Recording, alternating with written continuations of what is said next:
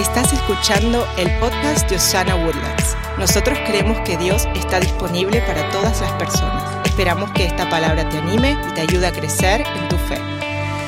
Hoy estamos en una serie que es nuestra tercera parte de la serie que se llama Todo lo que necesitas. Eh, la semana que viene vamos a cerrar esta serie. Si usted no ha escuchado esta serie o las primeras dos enseñanzas sobre esta serie, quiero recordarle que todas nuestras uh, prédicas ahora están en el canal de YouTube de la iglesia. Eso acaba de empezar. Ahora puede regresar y ver todas las prédicas en el canal de YouTube. Busque Osana Woodlands en YouTube.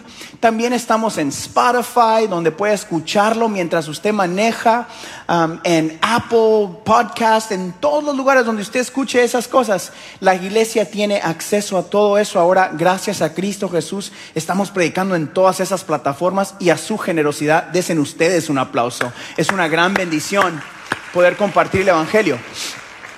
Así que yo le quiero recomendar a usted, si usted no ha escuchado las primeras dos, que usted regrese durante esta semana y pueda escucharla. Esta es la tercera parte de esta serie que se llama Todo lo que necesitas. El núcleo de esta serie es de que usted y yo encontramos todo lo que necesitamos en esta vida en Cristo Jesús. Todo lo que necesitas se encuentra en Cristo Jesús. Yo lo creo firmemente. Esta serie está enfocada en la generosidad. Eh, la idea del mensaje de hoy es esta. La generosidad siempre revela nuestro corazón. La generosidad siempre va a revelar nuestro corazón. La generosidad nos acerca al carácter de Dios, dijimos la semana pasada, porque Dios siempre es, está siendo y será un Padre generoso. La Biblia dice que Él nos amó tanto que dio a Jesús para que usted y yo tuviéramos salvación. Eso es generosidad, porque todavía éramos pecadores cuando Él paga el precio por nuestro pecado. El día de hoy yo quiero pedirle que me acompañe. A mí me gusta siempre imaginarme estar parte de las historias bíblicas. Me ayuda a entenderlas un poco. Quiero que tome un viaje a hace más de dos mil años atrás conmigo y le doy un poquito el contexto de lo que está sucediendo. Esto sucede cuando Jesús es ungido en Betania. Alguien viene y pone perfume a sus pies.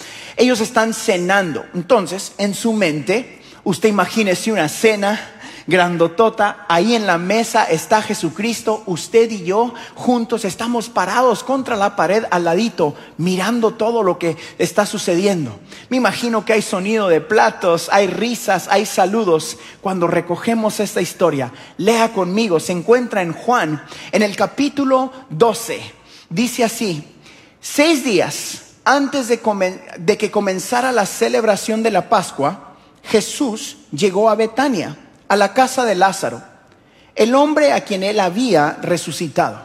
Prepararon una cena en honor de Jesús. Marta servía y Lázaro estaba entre los que comían con él. Entonces María tomó un frasco con casi medio litro de un costoso perfume preparado con esencia de nardo. Le ungió los pies a Jesús y los secó con sus propios cabellos. La casa se llenó de la fragancia del perfume. Sin embargo, Judas Iscariote, el discípulo que pronto traicionaría, dijo, ese perfume valía el salario de un año. Hubiera sido mejor venderlo para dar el dinero a los pobres. No es que Judas le importaran los pobres, en verdad era un ladrón. Y como estaba a cargo del dinero de los discípulos, a menudo robaba una parte para Él. Cuando leemos esto podemos hacernos dos preguntas nosotros, allí parados a la par de la mesa de la cena. Uno, ¿por qué estuvo dispuesta María a dar un regalo tan extravagante? ¿Qué pasó en su vida que ella estaba dispuesta a dar, dice la Biblia, un año de salario? Imagínese usted lo que usted gana en un año, dos, tres millones de dólares, lo que sea que usted gane. Les di la oportunidad, una vez más por fe. Hermano, imagínese usted que todo su salario del año, 5, 6, 7 millones de dólares. y que alguien viene y los pone a los pies del maestro. Eso sería algo extravagante, ¿cuántos lo creen? Vamos a ver adelante de este mensaje un poquito el por qué ella, hace eso. Y el otro, la otra pregunta que nos podemos hacer es, ¿por qué se enojó Judas? ¿Por qué estaba tan bravo? La Biblia no los explica. Porque estaba robando. Estaba sacando su poquito de la ofrenda. Él se imaginó, ay, eso era un año de salario, si lo hubieran puesto en la ofrenda, hubiera, me hubiera tocado un poquito más grande de lo que me estoy robando. Este versículo nos enseña dos tipos de corazones. Uno, el de generosidad de María, y dos, el de egoísmo de Judas. Lo que reveló estos corazones no fue que alguien dijo, ah, tú tienes egoísmo y tú tienes eh, eh, generosidad, sino fue el acto del dar. Por eso fue que empezamos diciendo, el dar siempre revelará tu corazón. Es más, cuando hablamos de generosidad, de dar, de sembrar, de compartir, usualmente todos ustedes y yo también pensamos en dinero. Pero les tengo una buena noticia. El ser generoso no tiene mucho que ver con la cantidad y todo que ver con tu corazón. El Señor Jesús no está detrás de tu billetera, Él está detrás de tu corazón. El día de hoy vamos a ver tres puntos y voy a ir rapidito porque hoy es una enseñanza que yo creo que necesitamos en nuestras vidas. Vamos a ver tres puntos para entender un poquito más sobre la generosidad. ¿Cuántos están listos para aprender en la iglesia el día de hoy? ¿Cuántos anhelan ser más generosos el día de hoy? Deme un fuerte gloria a Dios si usted quiere ser generoso con nosotros. Denle un fuerte aplauso a Jesús. Hoy vamos a aprender cómo ser generosos en el nombre de Jesús. Punto número uno. El enemigo de la generosidad es el egoísmo. El enemigo de la generosidad es el egoísmo. Por nuestra naturaleza pecaminosa, antes de entregar nuestra vida a Jesús, todos, absolutamente todos de nosotros, nacimos con un espíritu egoísta. ¿Se acuerdan el ejemplo que les compartí la semana pasada? Que necesitamos enseñarle a nuestros hijos chiquitos a hacer lo bueno, pero lo malo ya lo traen por añadidura, dijo la Biblia. El ejemplo que les di es que si hay un niño jugando con, no sé, 20, 30 carritos en el suelo y él tiene uno y usted trae cuatro o cinco niños a que jueguen con él y agarran uno de los que él no está usando, el niño está acá y agarran otro y cuando él mira que le agarran su carrito, ¿qué hace el niño? Suelta el que tenía, corre para acá y dice, no, no, no, no, no, no, con ese estoy jugando yo también.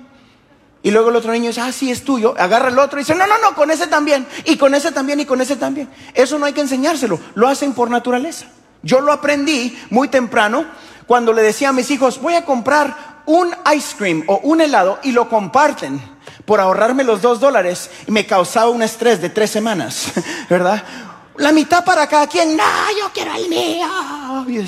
Y al fin y al cabo tiran la otra mitad, ¿verdad?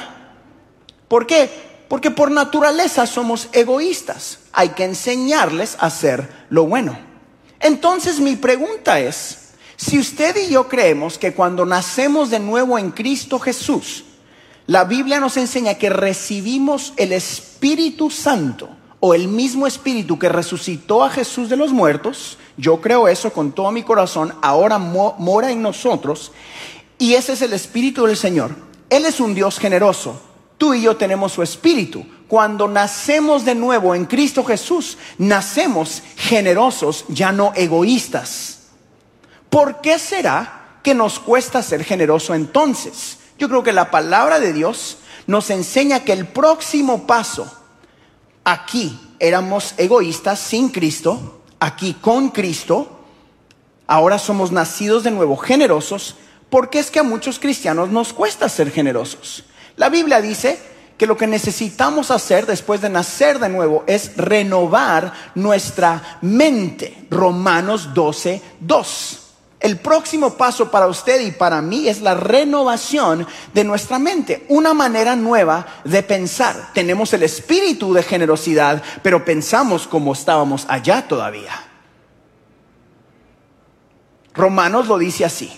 No imiten las conductas ni las costumbres de este mundo. Más bien dejen que Dios los transforme en, en, personas nuevas al cambiarles la manera de pensar. Quiero que me mire aquí, por favor. ¿Se da cuenta que Dios no solo cambia la manera de pensar, sino nosotros tenemos que dejar que Dios cambie nuestra manera de pensar? Una palabra clave en lo que estamos leyendo.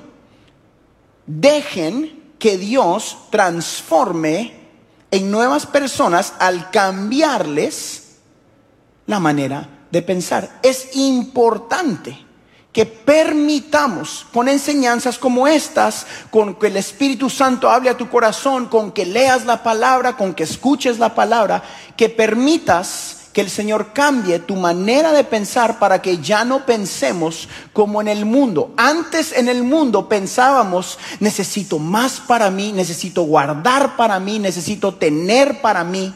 Y el Señor dice, yo quiero que tú tengas para que seas de bendición. Quiero bendecirte para bendecir. Yo prefiero vivir en la bendición de Dios siendo generoso que en la maldición de mi, de, mi eh, naturaleza pecaminosa. Usted y yo tenemos acceso a la bendición de Dios para bendecir. ¿Cuántos anhelan ser bendecidos para bendecir? Dime un gloria a Dios o un amén.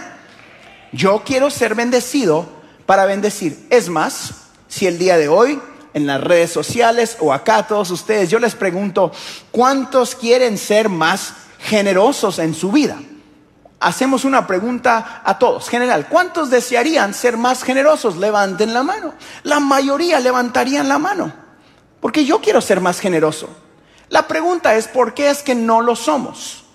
¿Qué pasa en nuestras vidas? Porque tenemos el deseo de la generosidad pero no somos generosos muchas veces. ¿Por qué nos cuesta comprarle el café a nuestro, a nuestro jefe? ¿Por qué nos cuesta abrirle la puerta a esa persona? ¿Por qué nos cuesta dejar que la persona entre? ¿Por qué nos cuesta llegar a tiempo y, y quedarnos unos minutos después cuando estamos trabajando? Cualquier estilo de generosidad que usted quiera meter en esta conversación, ¿por qué será tan difícil? La realidad es porque pensamos como el mundo piensa. Y eso es egoísmo. Queremos sentirnos cómodos nosotros, queremos estar nosotros primero, queremos nosotros vivir mejor.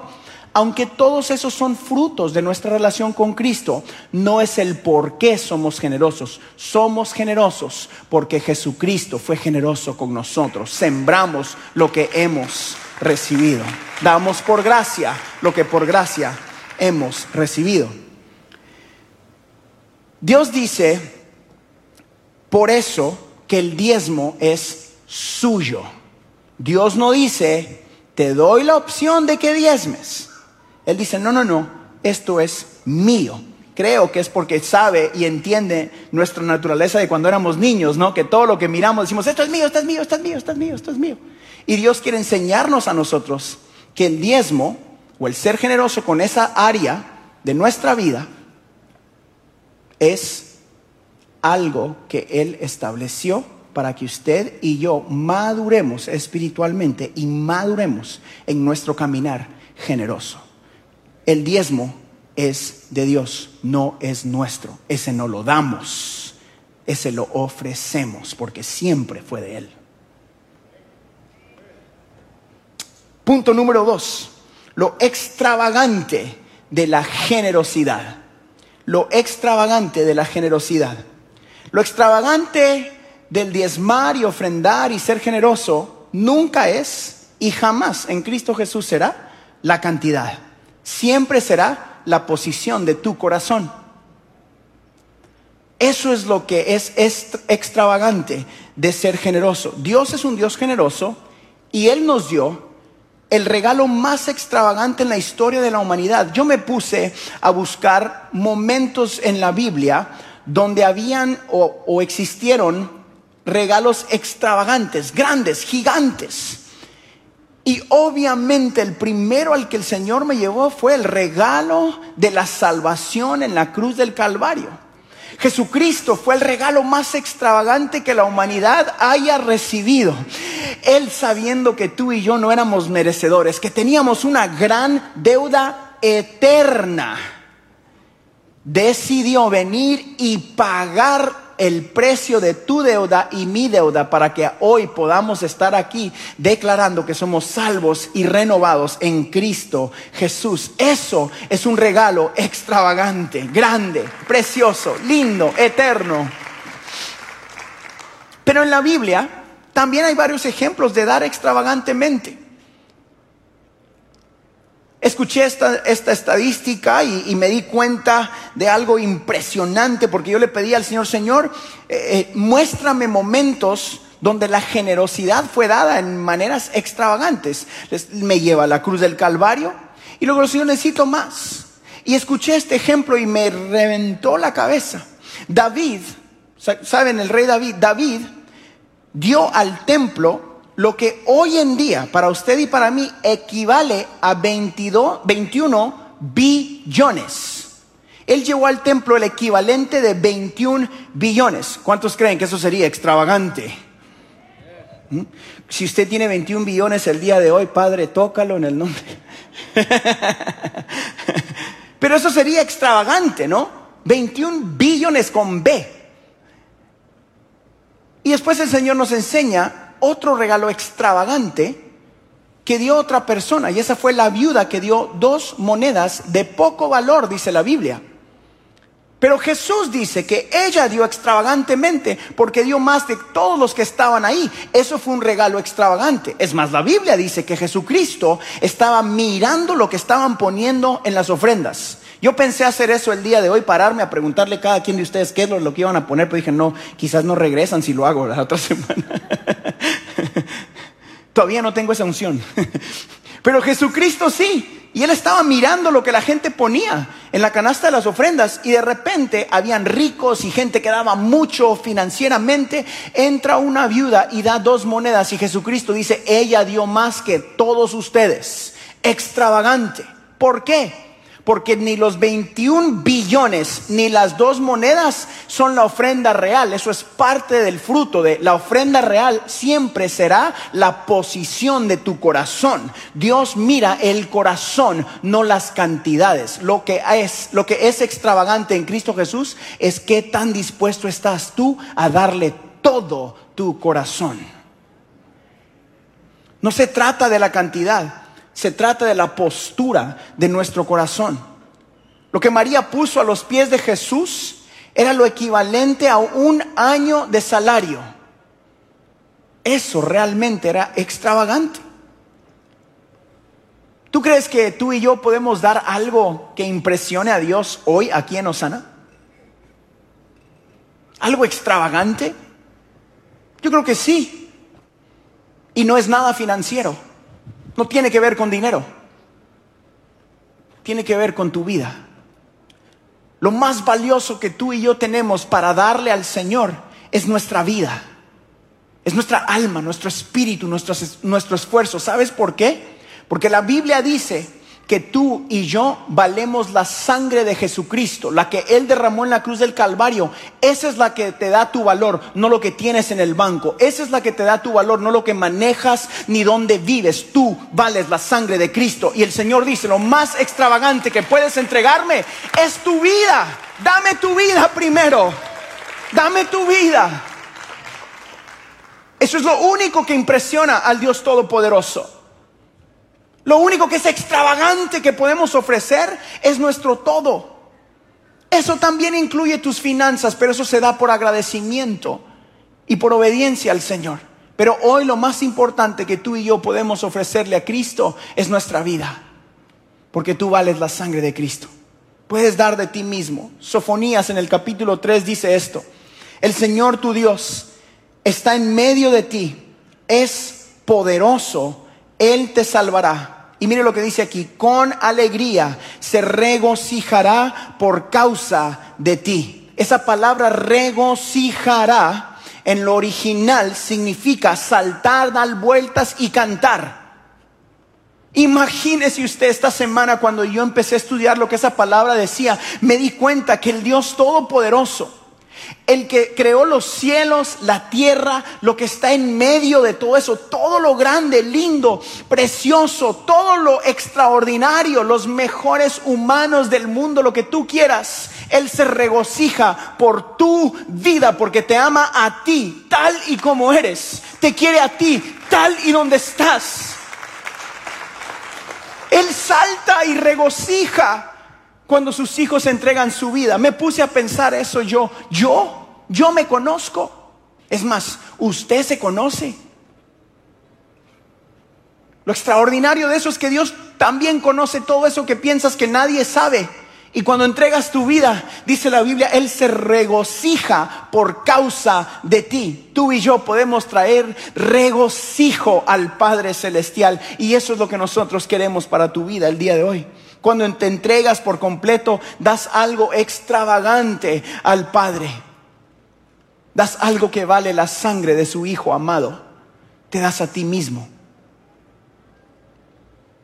Pero la realidad es que el camino a dar tu todo, que es tu corazón, pasa por tu billetera. Míreme acá, yo puedo decir eso confiadamente, porque eso lo dijo Jesucristo, no lo dijo ningún pastor. Y si vamos a creer la palabra de Dios, tenemos que creerla toda. ¿Cuántos creen que la palabra de Dios toda es perfecta? Y Jesucristo dijo, donde esté tu tesoro, allí estará tu corazón. Mi pregunta para ustedes es, ¿dónde está tu corazón? ¿Lo tiene la compañía a quien le pagas la renta de tu casa? ¿Lo tiene la compañía de luz? ¿O lo tiene Ford? ¿O lo tiene Chevy? ¿Quién tiene tu corazón? Yo me atrevería a decir que podemos ver tu, tu cuenta de cheques o de banco y lo que sale ahí adelante, primero, el 10%, ahí está tu corazón. ¿Qué es lo que más preocupa a la gente? Ah, tengo que trabajar porque tengo que pagar el carro y tengo que pagar la casa y tengo que pagar esto y tengo que pagar el otro, tengo que pagar el otro. Te levantas con ese afán. ¿Por qué? Porque Dios quizás no está primero. Jesucristo dijo, ¿dónde está tu tesoro? Estará tu corazón. Yo creo que hay muchos tipos de dar en la palabra, pero hoy yo quiero que miremos tres que nosotros enseñamos acá en lo que ustedes miraron, el curso de crecimiento. El curso de crecimiento, nosotros hablamos muy claro del corazón y la visión de Osana. Nuestra iglesia, como usted puede ver, es una iglesia que tiene dos años, que está creciendo a pasos agigantados. Y yo creo que fue porque el Señor nos está ayudando a ser claros con ustedes en lo que nosotros creemos. En Osana nosotros creemos en tres tipos del dar. El diezmo, una ofrenda y el don de dar. Eso lo enseño yo en el curso. Si usted nunca lo ha visto, yo le animo a que se apunte al curso de crecimiento y que sea parte de entender lo que su iglesia cree. El porqué detrás de todo eso. El curso de crecimiento les va a mostrar lo que nosotros eh, compartimos acerca del dar. Pero aquí rápidamente yo quiero hablarle del diezmo que es la primera manera en la que compartimos de nuestras finanzas al Señor, luego nuestra ofrenda y luego lo que yo en este mensaje llamé ofrendas extravagantes. La mayoría, la mayoría, míreme acá, de los cristianos, hablando en general, en Estados Unidos, nunca llegan al primer nivel, en ese orden, diezmo, ofrenda y ofrendas extravagantes. Escuche esta estadística y a mí me me movió de mi silla cuando me di cuenta de esto esta semana. ¿Sabes cuántos cristianos dan su diezmo en su iglesia local? O sea, acá, en su iglesia local. ¿Cuántas personas o cuántas familias dan su diezmo? Es el 5 al 7%. Quiere decir que la iglesia de Cristo sobrevive con el 5 o 7% de lo que Jesucristo dijo que teníamos que hacer. O es más, que el 95 al 93% de los creyentes nunca llegarán al segundo o al tercer nivel de dar. Porque la manera que funciona mi mente es nivel 1 es diezmos, nivel 2 es ofrendas y ofrendas extravagantes. No puedes llegar al 2 y al 3 si no tienes el 1. Estamos ahí claros, ¿verdad? La buena noticia de esta estadística es esto. Es de que si tú puedes si tú logras activar el nivel 1, siempre llegarás hasta el nivel 3, porque Dios no se queda con nada. Porque Dios es un Dios de principios y cuando tú activas los principios de Dios en tu vida, la sobreabundancia de Dios es activada y se abren las ventanas de los cielos a tu favor y ahora vas a querer ofrendar, vas a querer ser un dador extravagante, vas a tener más de lo que tú necesitas para ti porque ya no hay egoísmo, ahora se trata de dar para dar, no de dar para recibir. En Osana yo no enseño demos para recibir, yo enseño demos para dar más en el nombre de Jesús. Así que la buena noticia de esto es de que nosotros podemos activar lo sobrenatural y lo extravagante de Dios. Y número tres, para cerrar el mensaje el día de hoy, la recompensa de la generosidad. La recompensa de la generosidad. Miren lo que dice Marcos en el capítulo 14. Les digo la verdad. En cualquier lugar del mundo donde se predique la buena noticia, se recordará y se hablará de lo que hizo esta mujer. Esta mujer, María, recibió una recompensa. Ella no vino buscando esa recompensa, pero sí la recibió. Empecé a preguntarle, ¿por qué cree usted que María dio un año de salario a los pies de Cristo? Si usted recuerda la historia bíblica, y si se da cuenta, dos meses antes de eso, de esa cena de la que le pregunté a usted que se parara en el cuarto conmigo, María había perdido a su hermano Lázaro. Estaba en una tumba muerto. Estaba llorando y quebrantada porque su familiar se había muerto. Llaman a Jesucristo. Él llega y Lázaro recibe vida de nuevo. Es resucitado, literal. Mucha gente piensa que solo Jesús resucitó de entre los muertos, pero Lázaro también había muerto. Y el Señor llegó y lo levantó y fue resucitado. Mi pregunta para ti es, pregunta a mí mismo esta semana fue, si uno de mis familiares estuviera muerto y Jesucristo lo trae una vez más a la vida, ¿qué estaría yo dispuesto a hacer? ¿Qué estarías dispuesto a hacer si tu hermano como María o tu hermana o tus hijos o un familiar estuviera muerto y Jesucristo lo resucita? Estuvieras agradecido, darías extravagantemente. Por eso es que esta mujer dio tanto. La generosidad de María nació porque estaba agradecida, no porque quería, no porque quería impresionar a nadie. Lo impresionante de eso es de que todos estábamos muertos antes de Jesucristo. Todos estamos destinados a un infierno eterno, pero Jesucristo nos rescató y nos dio vida eterna en una cruz. Y hoy podemos ser agradecidos con ese Dios que nos dio vida eterna. ¿Qué estás dispuesto a hacer? Porque el Señor salvó a tu marido, salvó a tus hijos, te salvó a ti. Todos estábamos muertos y en una tumba. Y Jesucristo, Jesucristo nos ha salvado. ¿Cuántos están agradecidos en Osana? Yo estoy agradecido con Dios. Y por eso es que Elena y yo hemos escogido vivir una vida generosa. Efesios nos recuerda esto. Pero Dios en tan rica misericordia y nos amó tanto que a pesar de que estábamos muertos por causa de nuestros pecados, nos dio vida cuando levantó a Cristo de los muertos. Es solo por la gracia de Dios que ustedes han sido salvados. Esa mujer María no vino buscando la recompensa que recibe aún el día de hoy, donde contamos su historia, pero la recibió si corres a Jesús en agradecimiento, siempre habrá una recompensa. Siempre. Como papá, una de las mayores recompensas que recibí hace unas semanas, mi hijo Marcos tiene ocho años, chiquitito. Yo estaba con él y me dijo, papá, dije, sí, hijo. Me dice, tú eres un buen hombre.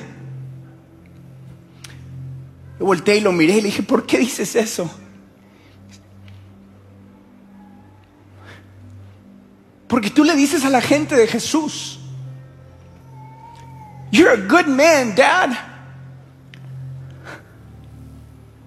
No existe mayor recompensa en la vida que mis hijos se den cuenta que Jesucristo funciona.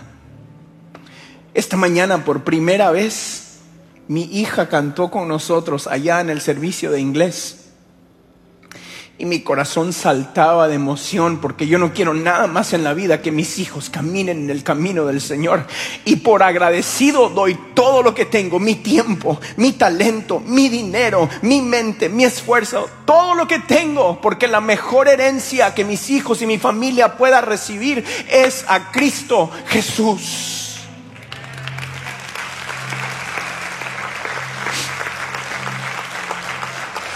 Y yo anhelo eso para su familia también. Anhelo eso para tus hijos. Por eso el Señor nos llamó a Osana. Por eso el Señor necesita que nuestra iglesia sea generosa. Necesitamos ver a más familias a los pies de Cristo. Necesitamos más corazones agradecidos, tal como el de María. Jesús ha resucitado tu vida y la vida de tu familia. ¿Qué estás dispuesto a hacer?